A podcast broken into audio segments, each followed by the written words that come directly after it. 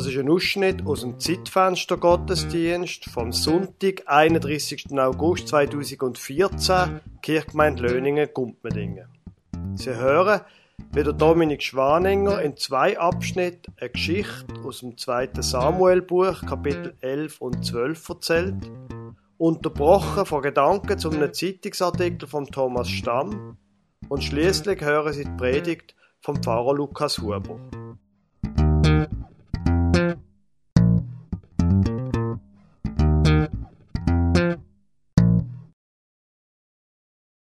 Ich werde äh, Ihnen eine Geschichte erzählen aus dem 2. Samuel 11, äh, wo unter dem Titel steht David und Bathseba. Wir haben im Film schon den Anfang ein bisschen gesehen. Ich fange nochmal an. Es ist Frühling gewesen. Der David hat den Joab mit dem ganzen Heer von Israel in Krieg gegen die Ammoniter geschickt. Sie haben das Land der Ammoniter verwüstet. Sie haben Stadt Raba belagert. Ja. Der David selber aber ist in Jerusalem die geblieben und hat immer wieder einfach Nachrichten bekommen, wie es dort so läuft im Krieg. Er ist aber dann an einem Tag nach dem Mittagsschläfli ist er aufgestanden, ist ein bisschen auf seiner schönen Dachterrasse rumgelaufen, hat ein bisschen oben runtergeschaut und so geschaut, was läuft. Und dann kommt eben die Szene aus dem Film, wo wir gesehen haben, er sieht eine wunderbare Frau am Baden. Ja, und da hat natürlich hat er nicht kalt. Er hat dann einen von seinen Dienern beauftragt und gesagt, du, äh, geh mal schauen, was das für eine Frau ist. Kannst du mir da mal berichten, was ist das für eine? Und es ist nicht lang gegangen, ist der Diener wieder gekommen und hat gesagt, äh, du, die schöne Frau, das ist Bathseba, das ist die Frau vom Uriah, dem Hethiter. Was man noch muss sagen dazu, der Uriah hat auch als, eigentlich als Soldat oder als äh, unterem Joab im Krieg dient. Also der ist nicht die. Der David hat dann den Diener wieder losgeschickt und gesagt, du, gang mir die Frau holen. Ich will die da haben. Der Diener ist dann halt die Frau geholt und hat sie im Palast gebracht. Als König kann man ja mehr oder weniger fast machen, was man will. Der David hat ja mit ihr geschlafen. Er hat das wahnsinnig super gefunden. Anschließend hat er dann sie wieder heimgeschickt. Ja. Einige Zeit später hat er dann von der Bathseba Nachricht bekommen, dass sie schwanger sei. Jetzt hat David natürlich langsam ein, bisschen ein Problem gehabt. Und er hat sich überlegt, was er jetzt da können äh, machen, dass das ja so dass er das Problem kann lösen. Er hat dann seine Diener ausgeschickt oder einen Boten ausgeschickt. Er soll Joab sagen, der Joab soll seinen Soldat, den Uriah, zum David schicken. Der Uriah ist dann auch zum David im Palast. Und der David hat ein mit ihm geredet und so gefragt, wie läuft es denn so im Krieg? Sind er erfolgreich? Geht es gut? Geht es allen Soldaten gut? Und so weiter. Und er hat ihm dann auch gesagt, ja, gang doch ein bisschen heim zu deiner Frau, tu dich ein bisschen ausruhen, bevor du dann wieder in, in den Krieg gehst. Der Uriah ist dann gegangen und ist aber nicht heimgegangen. Er hat vor dem Palast übernachtet bei, anderen, bei den anderen Dienern und Untergebenen vom König. Der David hat dann da erfahren und äh, hat sich gewundert, warum ist denn der nicht heim, jetzt wo er schon mal da ist und so lange vor war, warum geht er denn nicht heim zu Frau und Haus und lässt sich's gut gehen hat dann zum Uriah gesagt, warum bist denn du nicht heim, übernachten? Dann hat der Uriah gesagt, deine Diener schlafen vor dem Palast, der Joab und seine Männer schlafen unter einem offenen Himmelszelt in der Nähe vom Schlachtfeld.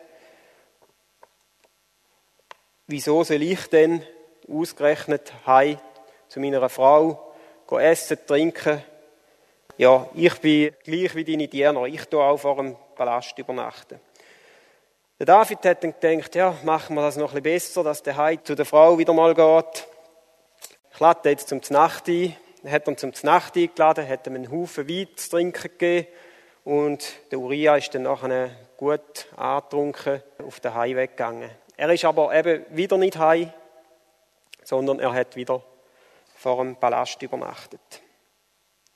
Der David hat dann natürlich wieder mitbekommen und hat eigentlich nachher sich überlegt, was er jetzt macht. Und dann hat er zu drastischeren Maßnahmen gegriffen. Er hat im Uriah einen Brief mitgegeben für den Joab. Und in dem Brief hat er eigentlich im Uriah sein Todesurteil sozusagen aufgeschrieben.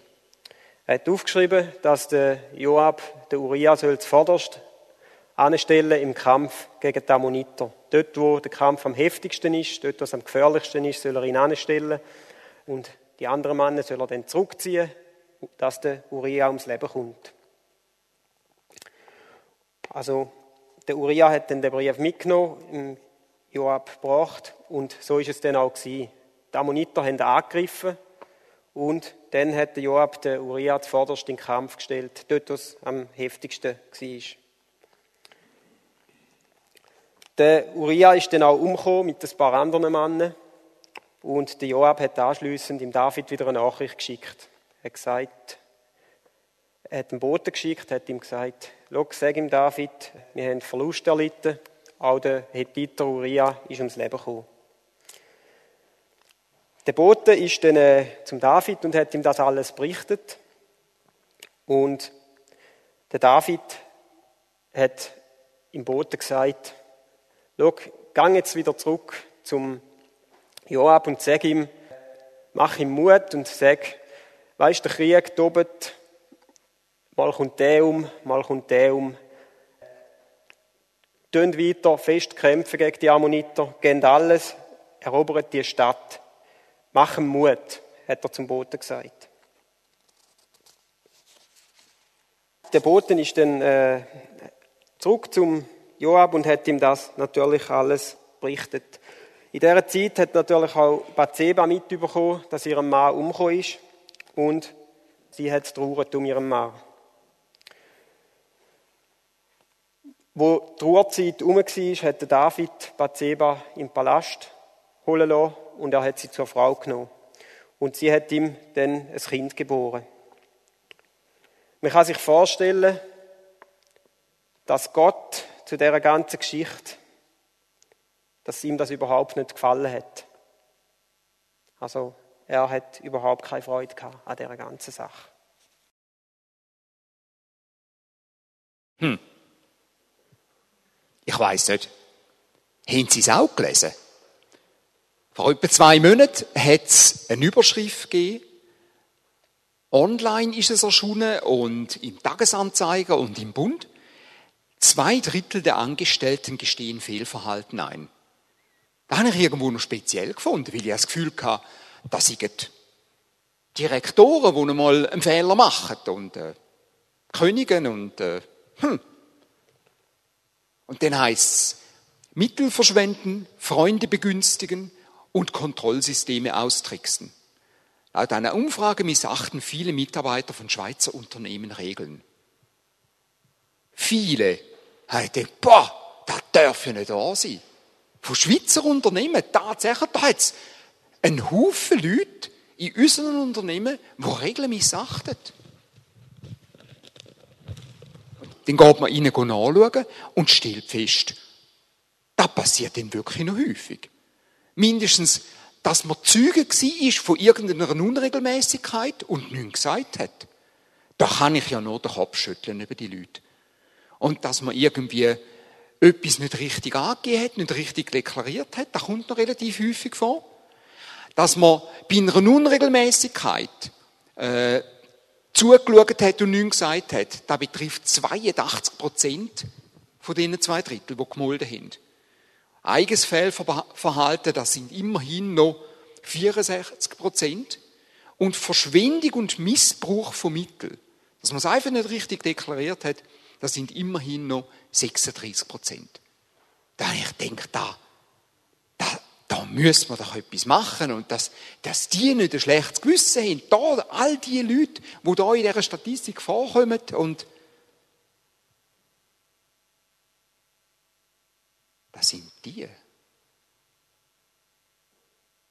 Hm.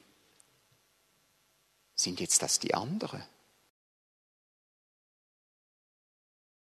Erzähle Ihnen jetzt noch den zweiten Teil von dieser Geschichte.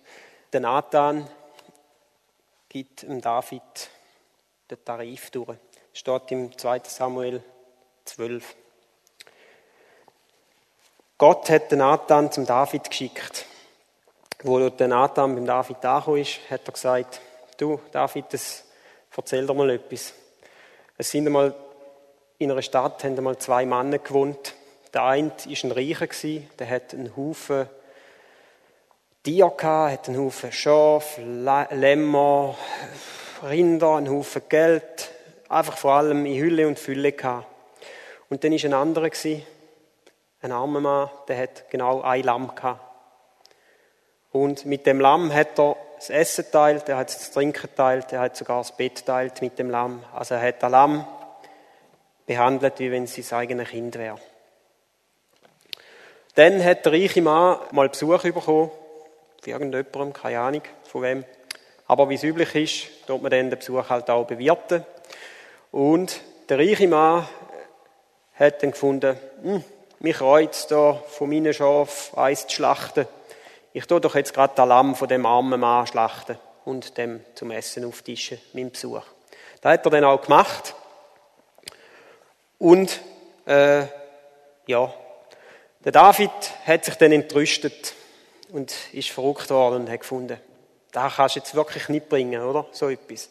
Also, dass man im Armen dann einfach noch das Letzte wegnimmt und seinen Besuch auftischt, das geht gar nicht. Der David hat sich wirklich in Rage geredet und gemacht und tun. Und der Nathan hat dann irgendwann mal gesagt zu einem, du, lass mal, komm ein bisschen oben runter. Genau der reiche Mann, der bist du. Genau, der bist du. Du hast das Wort von Gott missachtet. Du hast den Uriah dort die Amoriter umbringen lassen. Du hast seine Frau gestohlen. Du hast alles missachtet, was Gott dir gesagt hat.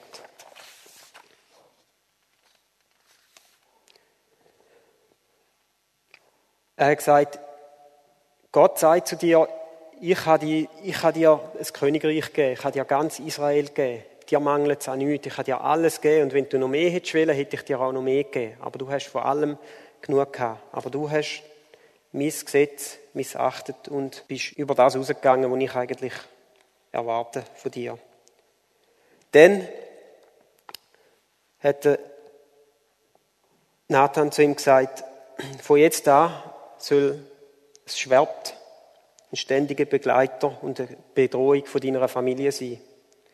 Von jetzt an werde ich die, deine Familie gegen dich aufbringen und du wirst in der Öffentlichkeit bloßgestellt werden. Dann ist der David niedergesunken vor dem Nathan und hat ihm seine ganze Schuld eingestanden. Und ja, der Nathan hat dann gesagt, Gott hat dir deine Schuld vergeben, du musst nicht sterben. Du hast zwar gesündigt, aber Gott wird dich am Leben lassen. Aber das Kind, wo hervorgegangen ist, dir und der Bathseba, das soll sterben. Liebe Gemeinde, ich schätze es sehr. Ich, Sie wissen wahrscheinlich, ich habe ein paar Jahre als Journalist geschafft. Ich bin sehr beeindruckt und schätze es sehr, wie journalistisch das die Bibel an vielen Stellen ist. Das ist doch einfach eine unglaubliche Geschichte die Geschichte von dem David.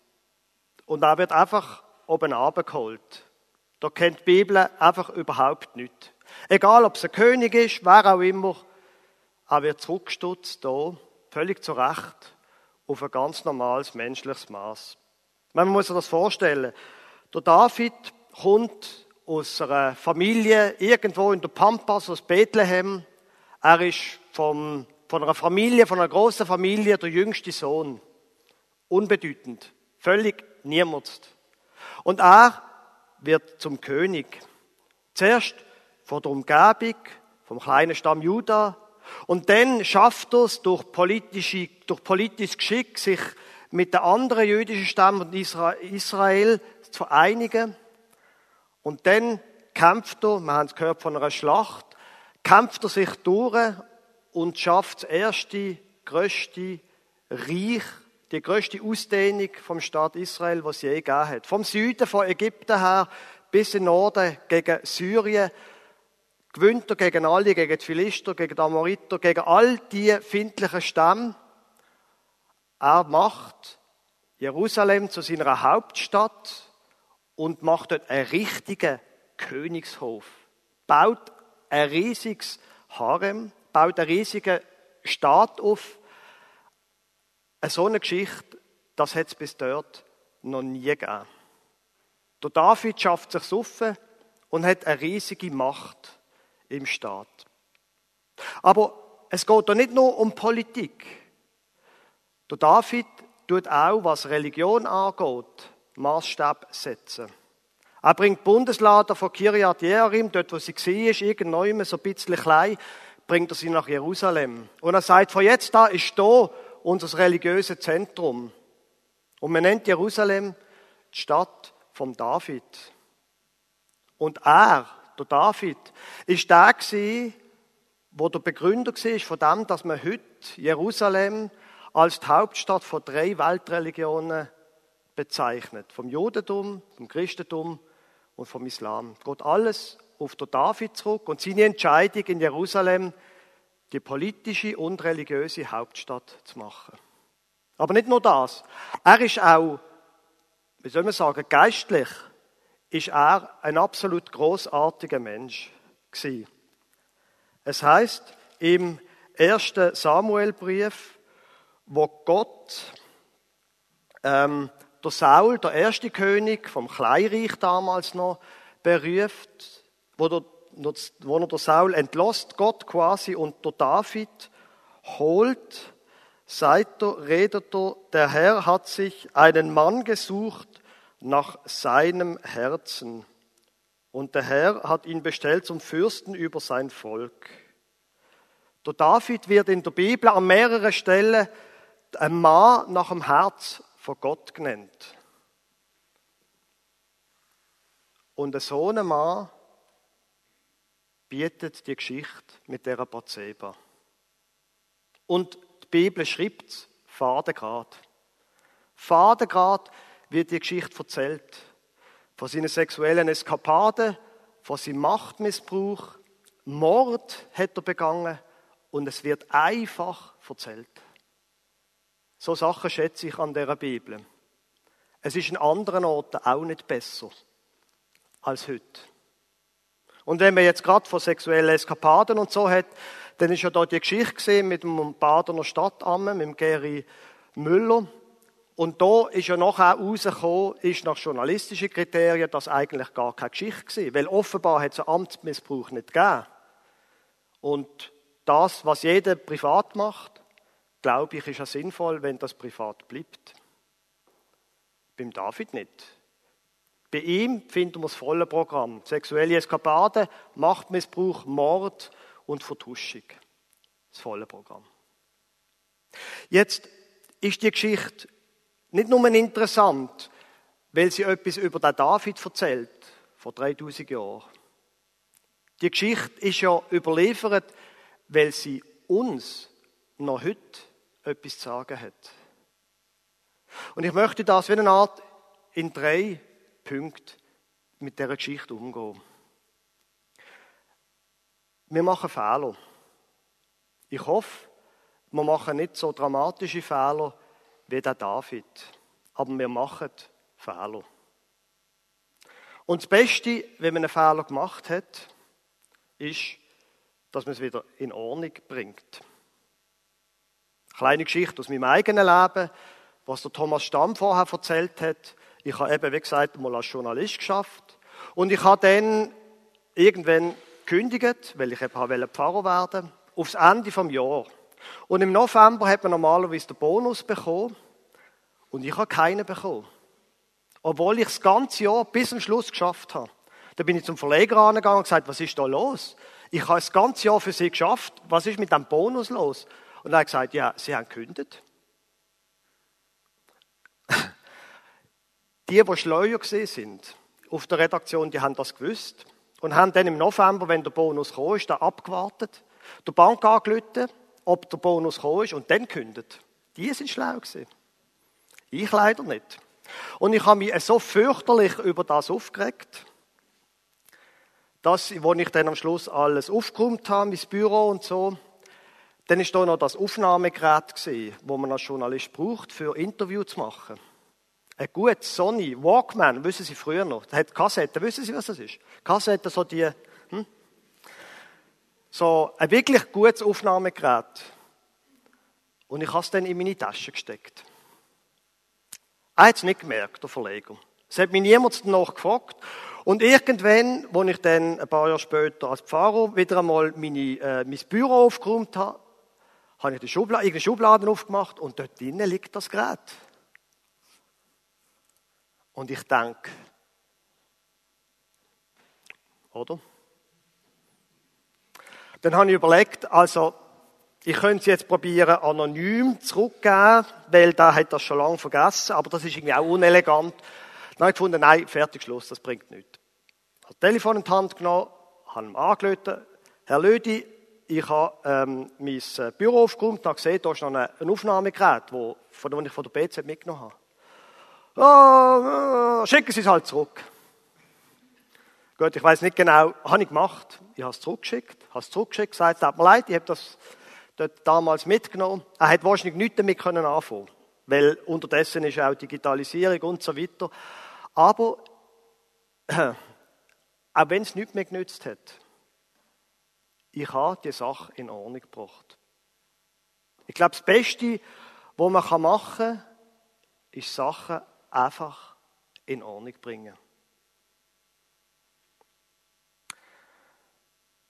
Jetzt gibt es Situationen, wo das nicht mehr möglich ist. Wenn einer im Krieg gefallen ist, dann kann man ihn nicht mehr lebendig machen.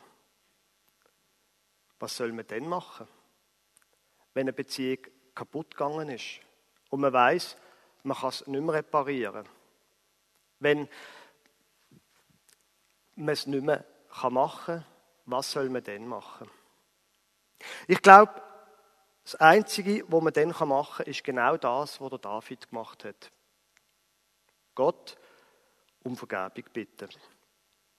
Und wenn Leute, andere Leute betroffen sind, auch die um Vergebung bitten. Was will man noch machen, wenn man es nicht mehr rückgängig machen kann und nicht mehr in Ordnung bringen kann? Es gibt Leute, die dann eben sagen, ja gut, jetzt ist es halt Pech gewesen. Nein, um Vergebung bitten. Der Mut haben vor Gott und wenn es noch irgendwie Leute gibt, die betroffen sind, von anderen Menschen zu ihnen angehen und sie um Vergebung bitten.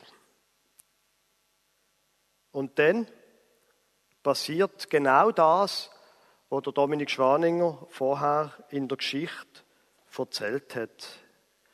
Da sprach David zu Nathan, zum Prophet, wo eben zu ihm gekommen ist, ich habe gesündigt gegen den Herrn. Nathan sprach zu David, so hat auch der Herr deine Sünde weggenommen. Du wirst nicht sterben.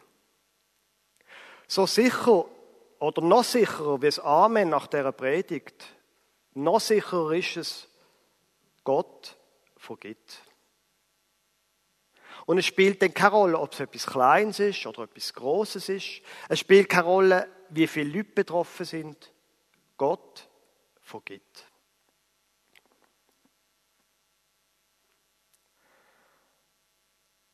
Am liebsten wären wir es jetzt, ich könnte jetzt Amen sagen. Aber es gibt wahrscheinlich noch etwas Drittes dazu zu sagen. Es gibt Situationen, wo man etwas, was passiert ist, nicht kann ungeschehen machen kann. Und in der Geschichte sagt ja der Nathan zum David, Gott vergibt dir. Aber hallo, das Kind ist trotzdem gestorben.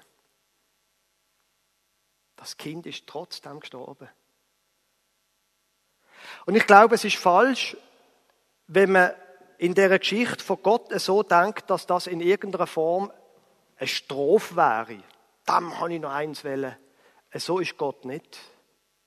Ich glaube, das ist falsch von Gott denkt. Aber ich glaube, das, dass das Kind gestorben ist, wenn wir es uns anschauen, es gibt Situationen, wo wir auch müssen, zu den Folgen von unseren Fehlern stehen und wo wir müssen akzeptieren dass man in gewissen Situationen darunter leidet. Wenn jemand, nein, das ist ein blödes Beispiel, wenn jemand betrunken Alkohol fährt und in einen Baum reinfährt und irgendwie sich verletzt und die Verletzung bleibt, dann vergibt ihm Gott trotzdem. Aber die Folgen vom Unfall muss er möglicherweise trotzdem tragen. Und da sollte man unterscheiden. Das eine ist die Schuld. Die vergibt Gott, und zwar ganz. Und das andere, wir leben in einer gefallenen Welt. Möglicherweise müssen wir trotzdem die Folgen von unseren Fehlern tragen. Aber das hat nichts damit zu tun, dass Gott uns nicht würde vergeben. Man muss das, glaube ich, gut voneinander trennen. Ja.